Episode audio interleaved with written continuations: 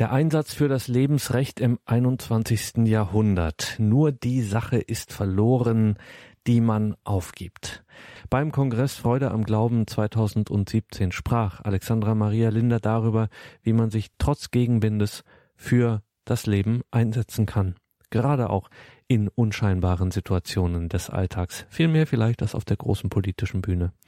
Alexandra Maria Linder zitierte keinen geringeren als Lessing. Nur die Sache ist verloren, die man aufgibt.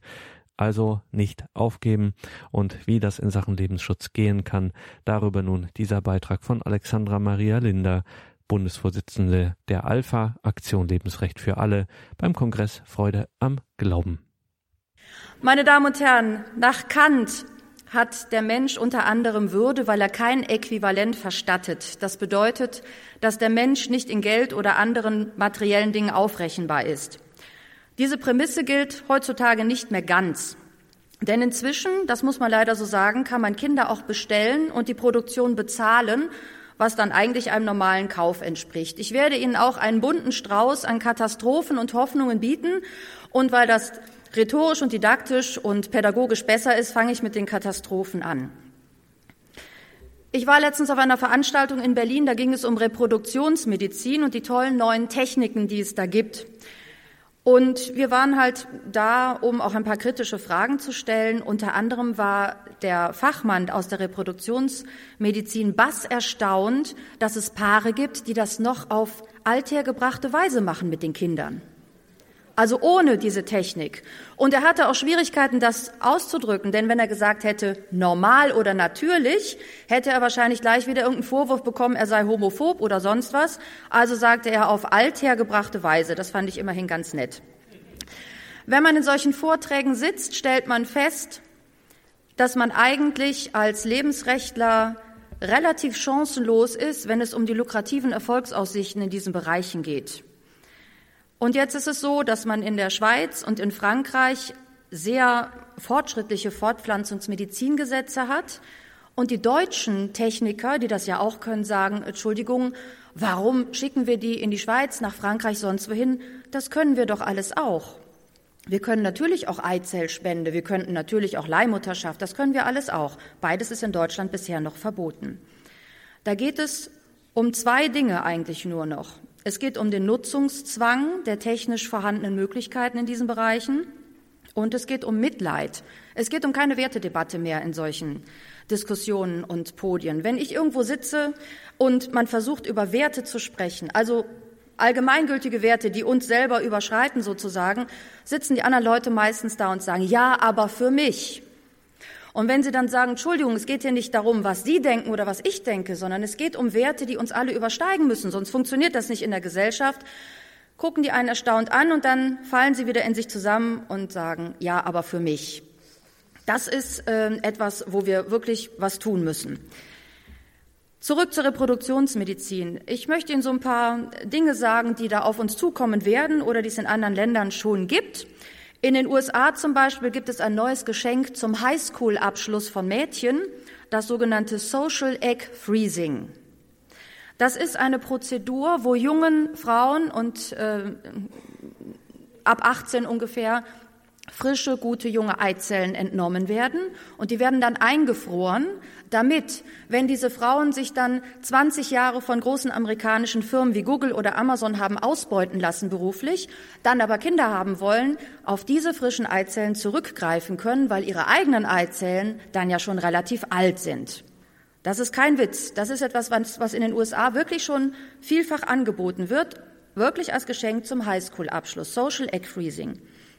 Und ein anderes Verfahren möchte ich Ihnen auch nicht vorenthalten, das sogenannte ROPA-Verfahren. Das nennt sich Reception of Oocytes from Partner und gilt für lesbische Frauen. Denn auch ein lesbisches Paar möchte ja gerne Kinder haben und auch dieses Paar möchte ja Bestandteile von beiden Frauen in diesem Kind haben, was ja nur eigentlich nicht geht. Und ROPA-Verfahren bedeutet, man nimmt von der einen Frau eine entkernte Eizelle, wo also nur noch die Hülle vorhanden ist, in dieser Hülle sind aber noch ein paar wenige genetische Informationen dieser Frau drin. Und in diese Eihülle kommt dann der Kern von der anderen Frau, der Erbkern sozusagen, so dass man dann diese gefüllte Eizelle mit genetischem Material von beiden Frauen hat. Und dann braucht man natürlich noch einen Samenspender, damit daraus dann ein Kind wird. Das ist ROPA. Also das sind alles keine Horrorvisionen oder so, sondern das sind Dinge, die tatsächlich schon in anderen Ländern vielfach stattfinden. Ich möchte Ihnen kurz zitieren aus einem Abschlussbericht, der uns, weil wir ja jetzt die Ehe für alle haben, demnächst auch betreffen wird. Denn wenn jemand heiraten kann, hat er ja auch ein Recht auf Kinder. Darum ging es ja diesen ähm, Protagonisten auch. Es gibt in Deutschland einen Arbeitskreis Abstammungsrecht. Und dieser Arbeitskreis schlägt dem Justizminister vor, dass der Begriff Abstammungsrecht künftig obsolet ist denn schließlich sei die genetische Abstammung zwar nach wie vor der wichtigste, aber nicht der einzige Anknüpfungspunkt für die rechtliche Zuordnung von Eltern und Kind. Und als Alternative wird jetzt vorgeschlagen einfach der Begriff rechtliche Eltern-Kind-Zuordnung. Es gibt dann auch keine leibliche Mutter mehr. Es gibt dann eine genetische Mutter und eine Geburtsmutter. Denn das entspricht ja den Reproduktionstechniken, die wir haben und die wir dann demnächst auch da anwenden werden. Und ganz neu ist der Begriff, gewöhnen Sie sich schon mal dran, intendierte Eltern.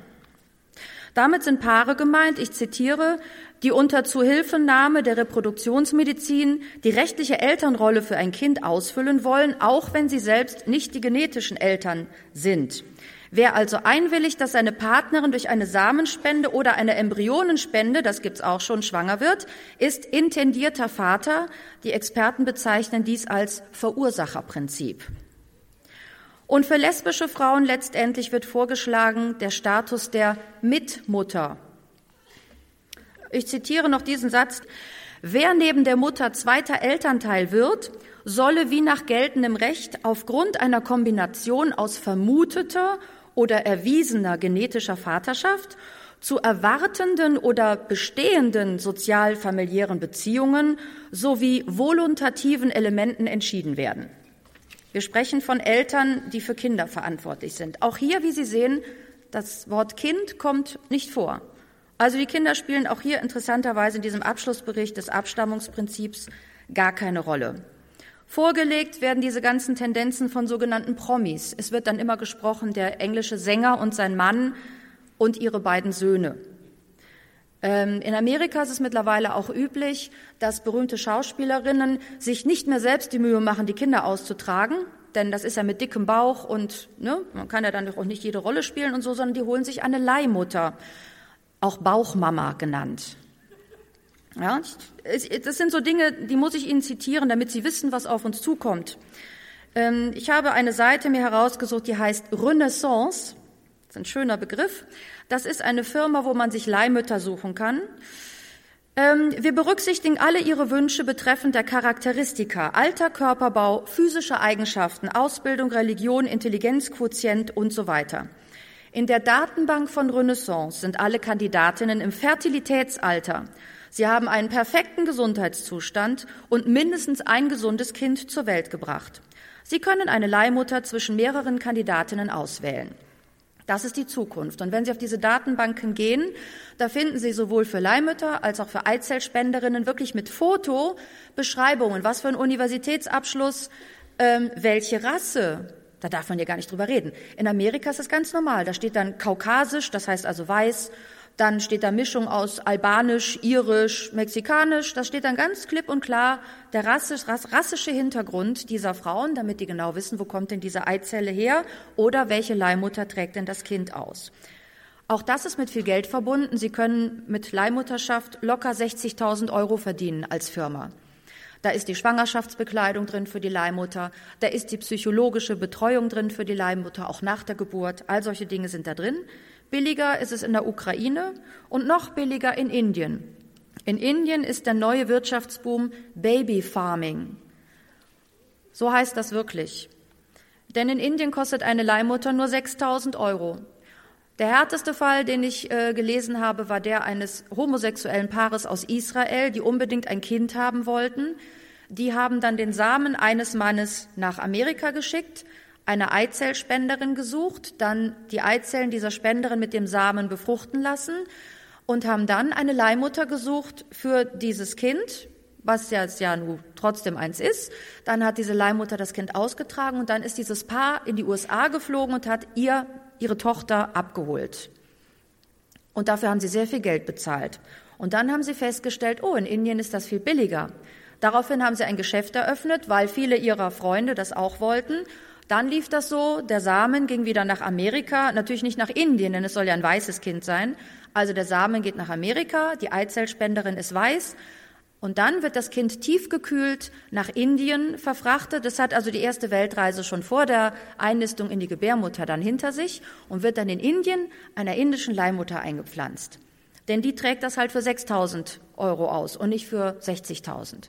Und dann fährt das Paar nach Indien und holt das weiße von einer indischen Frau geborene Kind als ihre eigene Tochter ab. Das sind so die Zukunftsaussichten, die in anderen Ländern wirklich einfach ganz normal schon äh, gemacht werden.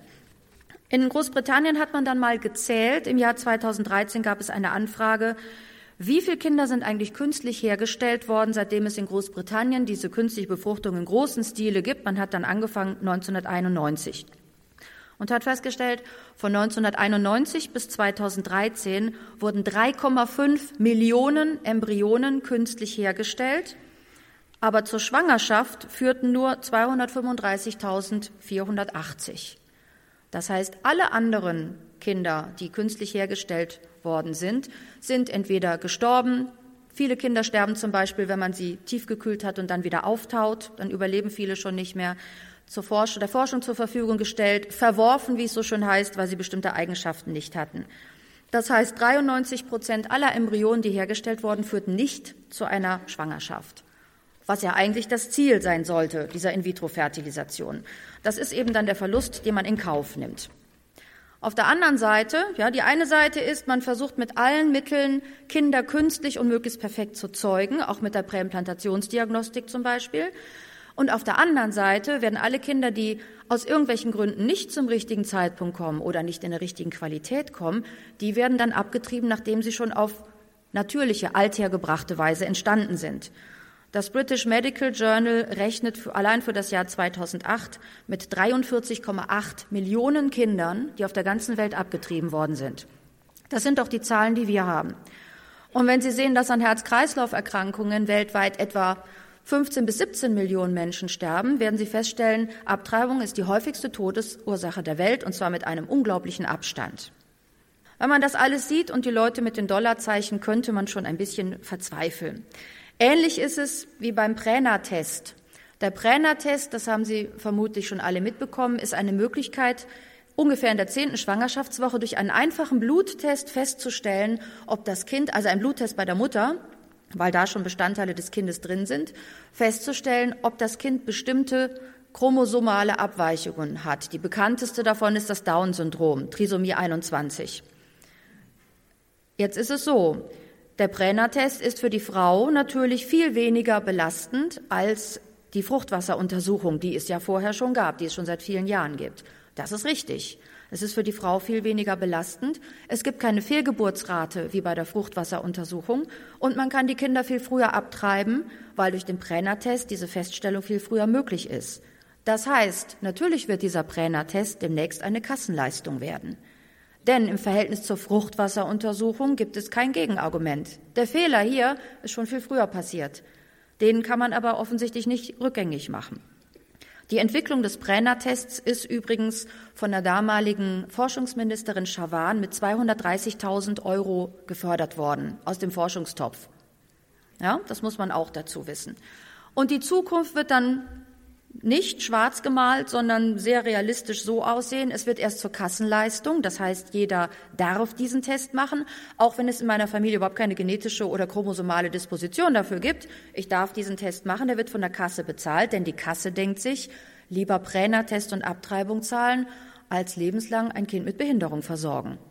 Das ist eine eiskalte Kosten-Nutzen-Rechnung, die natürlich intern gemacht wird, nicht öffentlich, aber die wird natürlich gemacht. Und aus einem Recht, wenn die Sozialsysteme weiter so zusammenbrechen, könnte demnächst auch eine Pflicht werden. Und es ist absolut nicht ausgeschlossen, dass irgendwann die Kassen sagen, natürlich können Sie den Präna-Test verweigern als Schwangere. Ja, also ich habe damals zum Beispiel diesen Trippeltest verweigert. Das ist auch eine Blutuntersuchung. Ich habe einfach gesagt, ich mache das nicht. Den Pränatest kann man dann auch verweigern. Nur irgendwann kann es sein, dass die Kassen sagen, natürlich können Sie selbst frei entscheiden, ob Sie den Test haben wollen oder nicht. Wenn Sie ihn aber nicht machen, zahlen Sie selbst, wenn das Kind was hat. Das ist nicht abwegig. Ja, also möglich wäre es. Auf der anderen Seite des Lebens, am Ende, haben wir jetzt in Deutschland eine Regelung zum assistierten Suizid, der zwar eigentlich irgendwie verboten ist, aber wenn Sie das privat machen und nicht daran verdienen, also so als Entgelt und das nicht als Verein machen, dann ist so eine Erbtante im Jahr okay. Der dürfen Sie helfen. Das wird dann nicht mehr bestraft. Ähm, wie gesagt, man könnte verzweifeln, wenn man sich das alles ansieht, denn auch da geht es um Geld bei dem assistierten Suizid. Da geht es natürlich auch um eine Kostenminderung im Langzeitblick. Wenn ich jemanden palliativ versorge, medizinisch versorge, ist das viel, viel, viel teurer, als wenn ich jemanden einen assistierten Suizid anbiete. Jetzt kommen wir schon ein bisschen zu dem Motto meines Vortrags, nur die Sache ist verloren, die man aufgibt. Denn bei der Regelung zum assistierten Suizid hat es ja mehrere Vorschläge gesetzlicher Art im Bundestag gegeben. Und einige davon gingen tendenziell dahin, das völlig freizugeben. Es gab aber dann ganz zum Schluss noch einen Verbotsantrag. In Österreich ist der assistierte Suizid verboten. Das Gesetz ist ganz kurz. Das besteht aus einigen Sätzen. Es ist schlicht und einfach verboten. Punkt. Und so einen Antrag gab, so gab es dann plötzlich im Bundestag auch noch. Und das war einem den großen Einsatz von Lebensrechtsverbänden zu verdanken, hier vor allem den Christdemokraten für das Leben. Die haben mit ein paar Politikern zusammen einfach so einen Entwurf noch eingebracht. So, dieser Entwurf ist jetzt zwar nicht verabschiedet worden, aber dieser Entwurf hat dafür gesorgt, dass die ganze Stimmung nicht mehr so dahin kippte, wir wollen den aber jetzt legalisieren, sondern da waren auf einmal zwei Anträge, die den entweder ganz oder wenigstens zum Teil verbieten wollten. Und dann konnte man sich plötzlich einigen, nicht auf den allerbesten, aber immerhin auf den zweitbesten. Und das ist ein Erfolg. Das ist kein Debakel. Es hätte schlimmer kommen können, es hätte natürlich auch besser kommen können. Aber wenn man sich dann immer hinstellt und sagt, oh, wie furchtbar, man kann auch mal sich hinstellen und sagen, gut, war sich der Beste, aber immerhin der Zweitbeste. Wenn Sie sehen, was sonst verabschiedet wird, kann man ganz dankbar sein.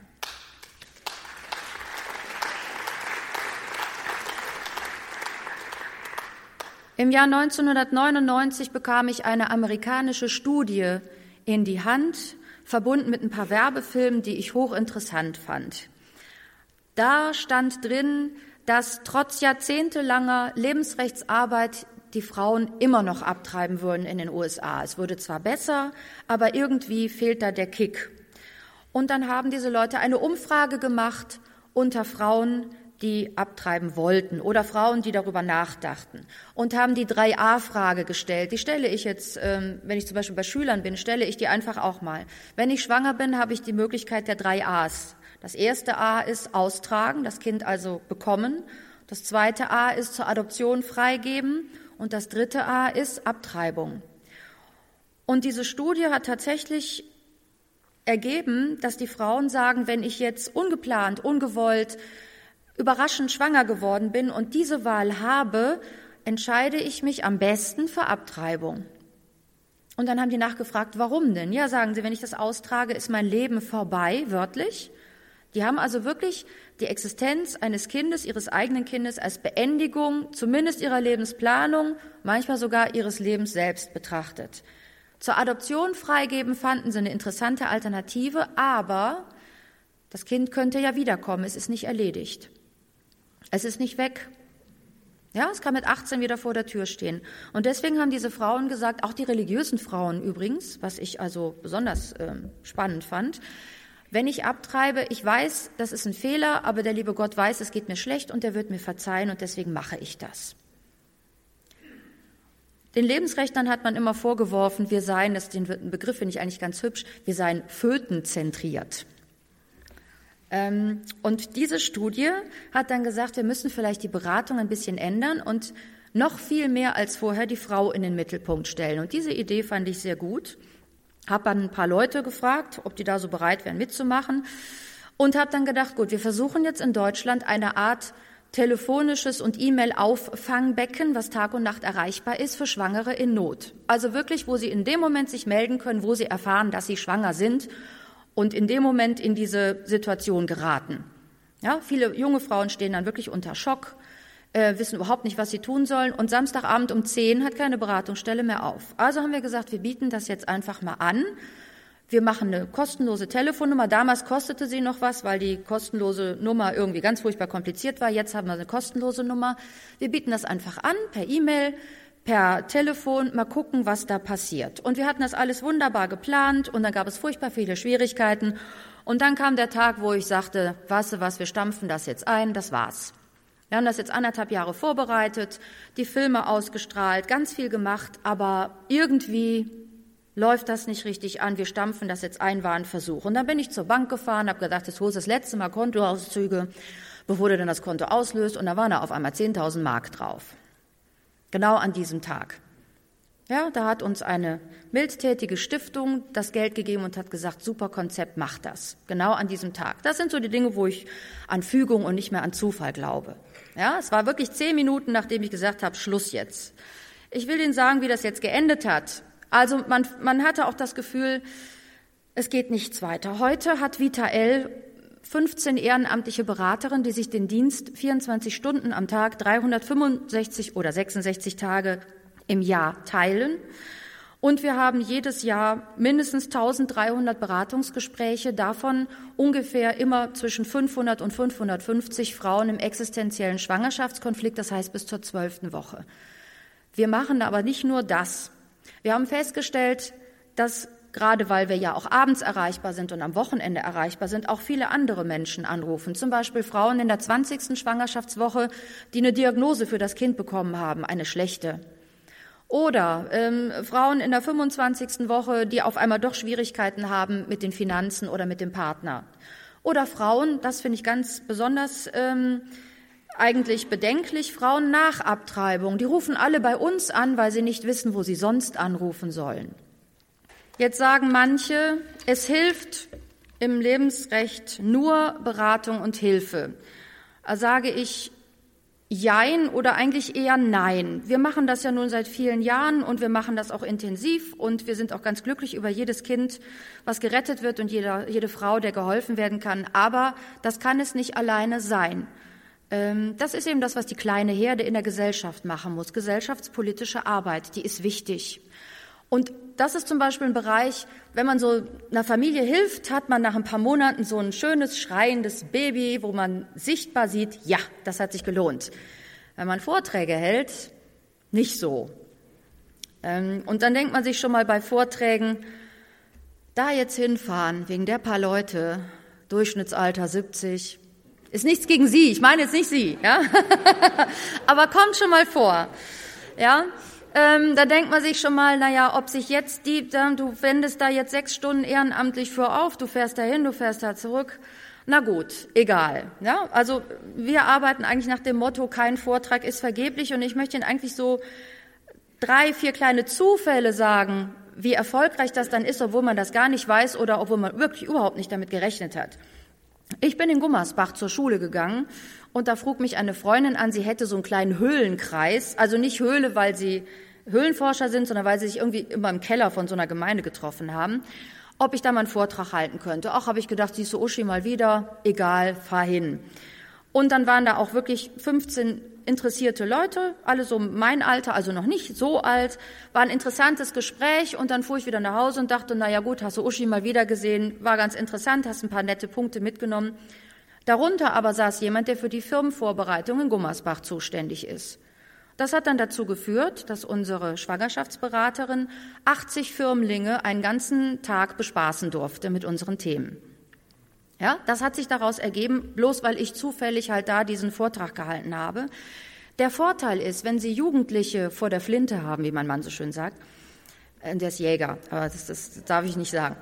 Ähm, wenn Sie, wenn Sie einmal mit Jugendlichen intensiv über diese Themen gesprochen haben. Wir indoktrinieren die nicht. Wir sagen ihnen nur, was Sache ist. Ja, wir sagen ihnen nur die Wahrheit. Wir sagen, worum geht es? Was kann man tun, um es nicht so weit kommen zu lassen? Was kann man tun, wenn es dann doch so weit gekommen ist? Ja, welche Möglichkeiten gibt es? Entscheiden müssen sie sich sowieso selbst. Aber ich garantiere Ihnen, wenn wir einen Tag mit Jugendlichen diese Themen beackert haben, wenn also nicht Pro Familia dahin kommt, sondern wir, dann glaube ich, dass die meisten davon entweder gar nicht in die Situation kommen oder wenn sie in dieser Situation sind, eben nicht überstürzt oder ganz falsch reagieren, sondern dann auch wissen, wo sie anrufen sollen. Das ist der Sinn der Sache und das ist immer ein Erfolg, egal wo sie sind, bei jedem Schuleinsatz und auch bei den Firmlingen.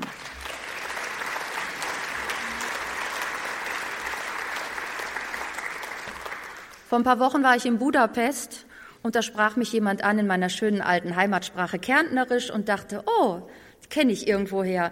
Die hat dann gesagt, ja, also Sie werden mich nicht mehr kennen, aber ich war da vor zwei Jahren bei Ihnen beim Vortrag da in Klagenfurt und ich hatte schon länger drüber nachgedacht, aber an dem Abend habe ich gesagt, so, ich gehe jetzt zur Jugend für das Leben und ich baue jetzt gerade in Kärnten einen Landesverband auf. Ja, das sind alles so Sachen, die ich sonst nie erfahren hätte, ähm, wo, wo ich mir sage, okay, der Flug hat sich gelohnt, außer nach Kärnten fliegen lohnt sich sowieso immer.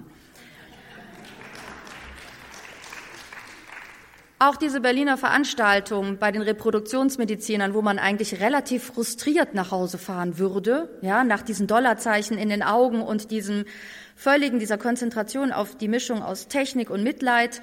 Wir haben es immerhin geschafft, noch zwei, drei kritische Fragen am Schluss zu stellen, um auf das Kind auch mal hinzuweisen.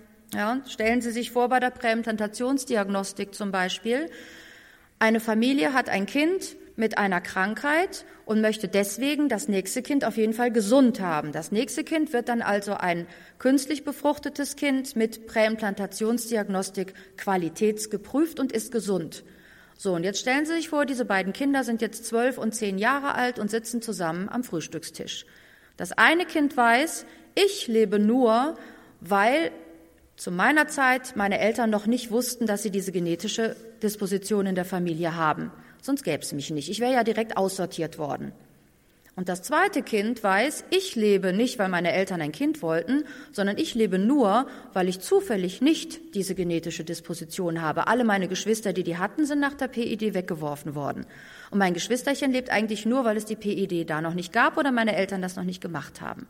Und was das dann auch für ein Bewusstsein der Kinder bedeutet oder für die Konstellation innerhalb der Familie. Darüber macht sich niemand Gedanken. Es macht sich auch niemand Gedanken darüber, was das eigentlich für das Kind bedeutet, wenn ich einem acht- oder sechzehnzelligen Kind Zellen entnehme. Ja, wenn ich einem achtzelligen Kind eine Zelle entnehme, sind es nur noch sieben. Und wenn die sich dann jeweils verdoppeln, dann werden da eben nur noch 14 und so weiter draus. Das heißt, es fehlen irgendwie Zellen. Ich habe noch keine seriöse wissenschaftliche Studie gesehen, korrigieren Sie mich, ich kann auch mal was übersehen, wo das mal thematisiert wird. Was für Folgen kann es für ein Kind eigentlich haben, wenn ich dem in diesem Stadium eine Zelle entnehme? Das wird überhaupt nicht diskutiert. Das wird unterm Teppich gelassen. Also zurück zu dieser Veranstaltung. Auch von dieser Veranstaltung sind wir rausgegangen und haben gedacht, boah, ähm, das war eigentlich mal wieder so richtig so ein kübelkaltes Wasser für unsere Arbeit. Und am nächsten Tag rief mich eine Redakteurin der Welt am Sonntag an. Sie war bei dem Vortrag, hätte unsere Fragen sehr gut gefunden, ob wir ihr nicht einen ähm, Menschen mit Down-Syndrom vermitteln könnten, wo sie mal in einem Leitartikel mit einem Interview oder mit einer Vorstellung von dem klarstellen könnte, wie lebenswert für den das Leben ist. Und eine Woche später war da ein großer Artikel in der Welt am Sonntag. Das heißt, auch das hat tatsächlich was Positives gebracht. Ja, das sind so die Dinge, wir können nicht diese Riesenwürfe machen, das geht im Moment leider nicht, aber wir können so wie diese kleinen, ja, wir sind halt einfach überall. Unser Motto ist, wir sind überall. Wir gehen auch überall hin. Ähm, und das letzte Beispiel, was ich Ihnen sagen möchte, das ist immer mein schönstes. Ich hoffe, ich habe das hier noch nicht erzählt, aber ich glaube nicht. Ich bin mal bei Eis und Schnee, Geländewagen Allrad, der hat mich gerettet, nach Ostwestfalen gefahren in einem Januar an einem ganz trüben Tag zu einem Vortrag. Und das waren wirklich, es war schön organisiert, es waren auch wirklich so wie immer. Und dann rutschte ich halt nach Hause und dachte so, na gut, mal sehen, vielleicht wird ja was draus. Und dann im September drauf stehe ich beim Marsch fürs Leben und da tippt mich von hinten jemand an die Schulter. Ich drehe mich um, na, sagt er, kennen Sie mich noch? Sag, oh, vom Sehen so, ja, sagt er, will ich immer was sagen. Ich war im Januar bei Ihrem Vortrag. Ich wollte da gar nicht hin. Ich wusste überhaupt nicht, wer Sie sind. Aber das Wetter war so schlecht, meine Frau wollte nicht alleine fahren. Und dann habe ich mir das angehört und jetzt habe ich das Buch, was Sie da mitgebracht haben, habe ich dem Bürgermeister, dem Landrat und dem CDU-Vorsitzenden gegeben und sagt er, das hier, der Mann war 75, das hier ist meine erste Demo und ich habe noch fünf Leute mitgebracht.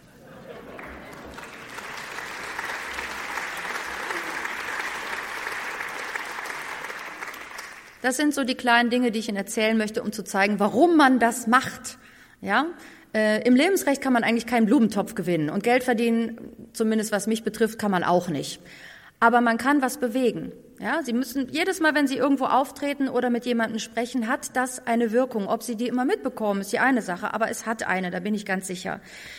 Das sehen wir zum Beispiel bei Messen und Kirchentagen, wo wir immer mit Ständen sind, wo es dann auch heißt, ja, ist das denn nötig? Gib das doch lieber den Frauen in Not. Solange die nicht drunter leiden, bin ich immer auch für Messen und Kirchentage, ja, und die leiden nicht drunter. Dafür ist zum Glück auch immer Geld da. Da ist ein Wahnsinnszulauf. Es kommen immer mehr Leute, vor allem Lehrer, Erzieher, Leute, die mit jungen Menschen zu tun haben, weil die jungen Leute Fragen stellen und die wollen die beantwortet haben.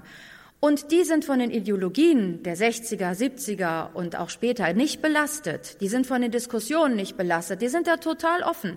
Mit denen kann man ganz offen über solche Dinge sprechen. Und das ist eine Chance, die wir nutzen sollten. Und gerade auf Messen trifft man dann die ganzen sogenannten Multiplikatoren, wie das so schön heißt, die dann haufenweise Material mitnehmen, um das den Jugendlichen zu zeigen.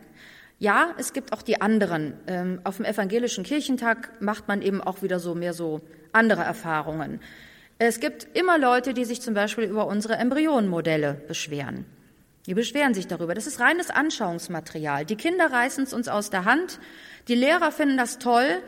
Das ist einfach Anschauungsmaterial, um zu zeigen, wie sieht ein Kind im Alter von zehn Wochen aus. Einfach um zu zeigen, wie perfekt das ist und dass das auch schon aussieht wie ein Mensch entgegen dem Fruchtsack äh, ideologischen Gerede von anderen Leuten. Aber da gibt es immer Leute, die sich dann beschweren. Oft sind das betroffene Frauen.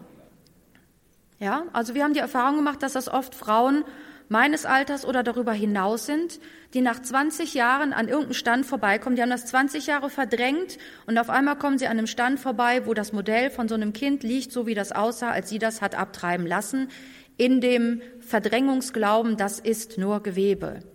Das ist auch für diese Leute ein Schock. Da komme ich wieder zurück auf die Geschichte mit dem Frauen alleine lassen. Warum hat sich darum noch keiner gekümmert? Ja? Also man muss schon die Wahrheit sagen, denn sonst kann man diese Dinge auch nicht aufarbeiten. Auf der anderen Seite führten wir am Tag vor diesem BDKJ-Trauma äh, eine total interessante Diskussion mit einer richtig linken Theatertruppe, die ein ganz verrücktes Projekt startet und uns angefragt hat, ob wir da mitmachen wollen. Und mir wurde aus Berlin dringend abgeraten, oh, nicht mit den Linken und ne. Und dann habe ich gesagt, weißt was, ich bin sowieso in Berlin, ich treffe mich jetzt mal mit denen. Und dann haben wir mit denen tatsächlich eine Stunde lang ein hochkonstruktives Gespräch geführt. Die hatten dann die Kinder vor der Geburt genauso wie Verstorbene und so in einen nichtmenschlichen Bereich eingeordnet. Und dann habe ich gedacht, das sagst du denen jetzt. Dann habe ich gesagt, also woran ich mich wirklich stoße, ist diese Einordnung, ich weiß, was Sie meinen, aber der, das sind natürlich Menschen, die können nur ihr Recht nicht selbst vertreten. Das ist doch der Punkt, den Sie meinen. Und dann habe ich gedacht, das Gespräch ist jetzt beendet. Da sagt ihr zu mir, ja, das ist doch wahr, das müssen wir unbedingt ändern. Wo ich bei den positiven Dingen bin, wenn Sie sich die USA ansehen, in den USA hat es seit 1973, ich muss mal die Punkte setzen, ja, es sind tatsächlich äh, fast 58 Millionen Abtreibungen gegeben seit 1973. Das ist die schlechte Nachricht. Planned Parenthood Abtreibungseinrichtungen sind übrigens, das hat mal der schwarze Bischof von Chicago herausgefunden, vorwiegend in Stadtvierteln, wo viele Schwarze und Latinos leben. In den Stadtvierteln, wo viele Weiße leben, sind nicht so viele Einrichtungen von denen. Das ist auch eine ganz interessante Geschichte. Die Amerikaner werben für etwas, was ich auch gerne möchte. Das ist so eine meiner Zukunftsvisionen. Adoption statt Abtreibung. Warum bringt man nicht die Paare, die sich sehnsüchtig ein Kind wünschen und keins bekommen können, mit den jungen Frauen zusammen, die sowieso alleine sind und das Kind nicht selber großziehen können? Warum macht man das nicht? Warum arbeiten nicht die Schwangerschaftsberatungsstellen mit den Adoptionsagenturen direkt zusammen? Das wäre mal eine Sache.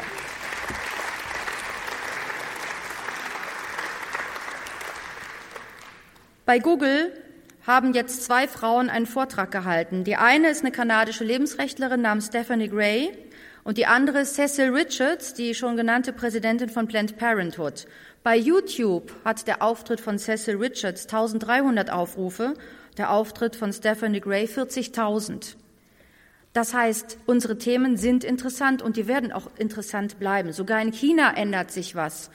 Ja, China war so der Prototyp der Ein-Kind-Politik. Seitdem sind, wie der chinesische Minister so schön sagt, 400 Millionen Geburten verhindert worden, wie er das so schön nennt.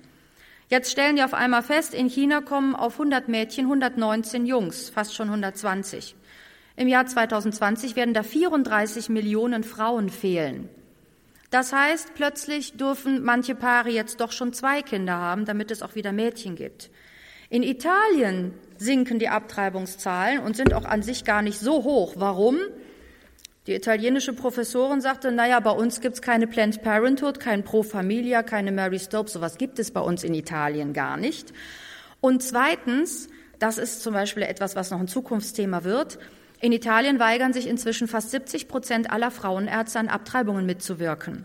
Wenn sie in Südtirol sind, sind es sogar über 80.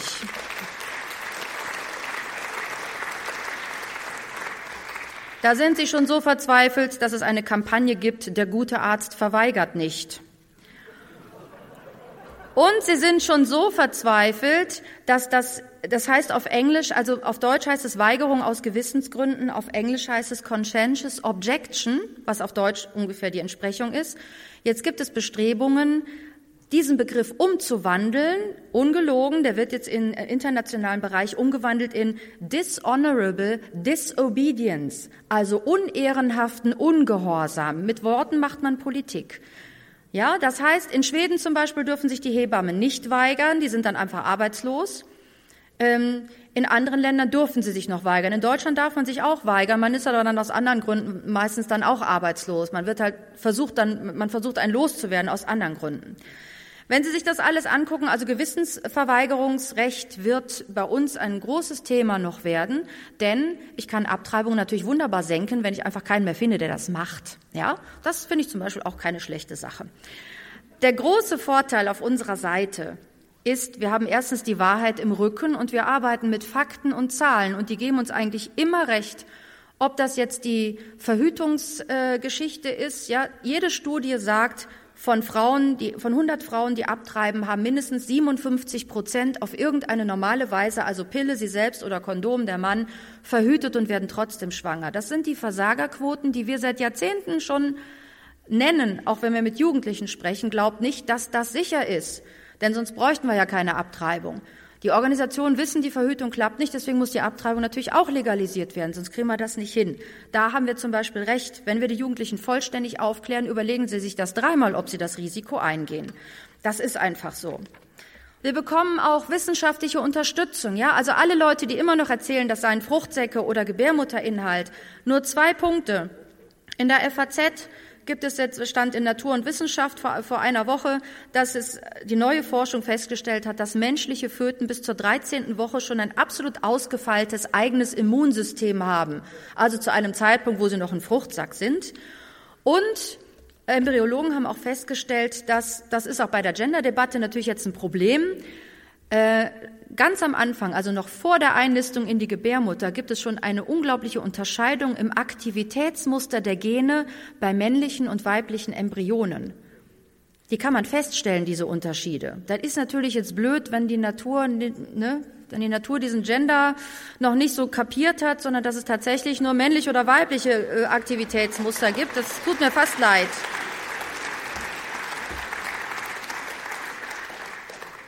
Es gab letztens eine Umfrage in Deutschland, da haben 40 Prozent der Bevölkerung repräsentativ, das war also eine seriöse Umfrage, gesagt, dass für sie Abtreibung nie in Frage kämen. Und wenn Sie jetzt überlegen, seit wie vielen Jahrzehnten die Ideologen versuchen, das zu ändern und immer noch 40 Prozent klar sagen Nein, dann ist das eine gute Sache, auf der man aufbauen kann. Wir müssen eben sehen, dass wir aus unserem eigenen Schmorkreis auch herausgehen.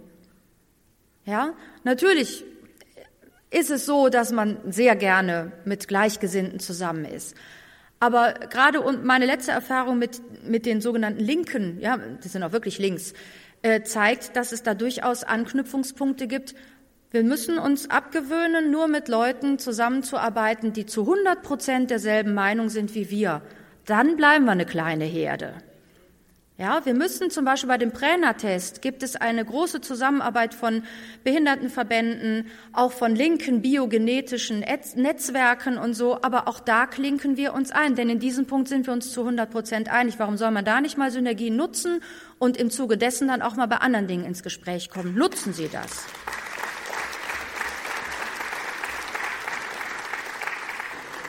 Alle diese wunderbaren Eigenschaften können Sie auch ich werde da am Podium rumhüpfen müssen, weil ich seit 28. April auch die Vorsitzende des Bundesverbands Lebensrecht und dafür verantwortlich für den Marsch für das Leben bin. Merken Sie sich doch einfach den 16. September. Sie können mich da unterstützen. Da können Sie alle diese christlichen Eigenschaften total ausleben, wenn Sie zum Marsch fürs Leben nach Berlin kommen. Da werden Sie auch feststellen, so klein ist die Herde gar nicht, denn letztes Jahr waren wir schon 7500 und das wollen wir noch steigern. Deswegen meine Bitte, werden Sie erstens gehen Sie keinen, keinen Finger breit von unserer Überzeugung weg. Aber werden Sie offen dahingehend, mit wem Sie vielleicht mal Kontakte knüpfen oder mit wem Sie reden, obwohl er vielleicht beim ZDK ist oder obwohl er beim WDKJ arbeitet. Ja, das ist schwierig, aber ich, ich, ich habe da wirklich so, so heftige Erfahrungen gerade in letzter Zeit gemacht. Lassen Sie uns so offen sein, dass wir sagen, okay, bei dem Thema könnte man tatsächlich eine Einigung erzielen. Warum denn eigentlich nicht? Und das dann eben auch als Basis für weitere Gespräche nutzen. Ähm, beim Marsch fürs Leben können Sie das auch sehr gut tun. Also meine abschließende Bitte einfach, lassen Sie uns als Herde gemeinsam mit den Hirten weiter offensiv für die Wahrheit und für das Lebensrecht streiten. Vielen Dank.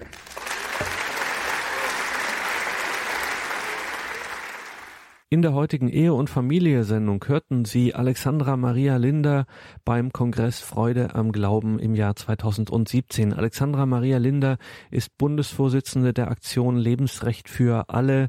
Im Original war dieser Auftritt etwas länger. Wir haben ihn für diese Sendung etwas gekürzt und den natürlich auch als CD für Sie. Und im Podcast- und Download-Bereich steht er dann morgen im Laufe des Tages auf unserer Homepage horeb.org horeb.org org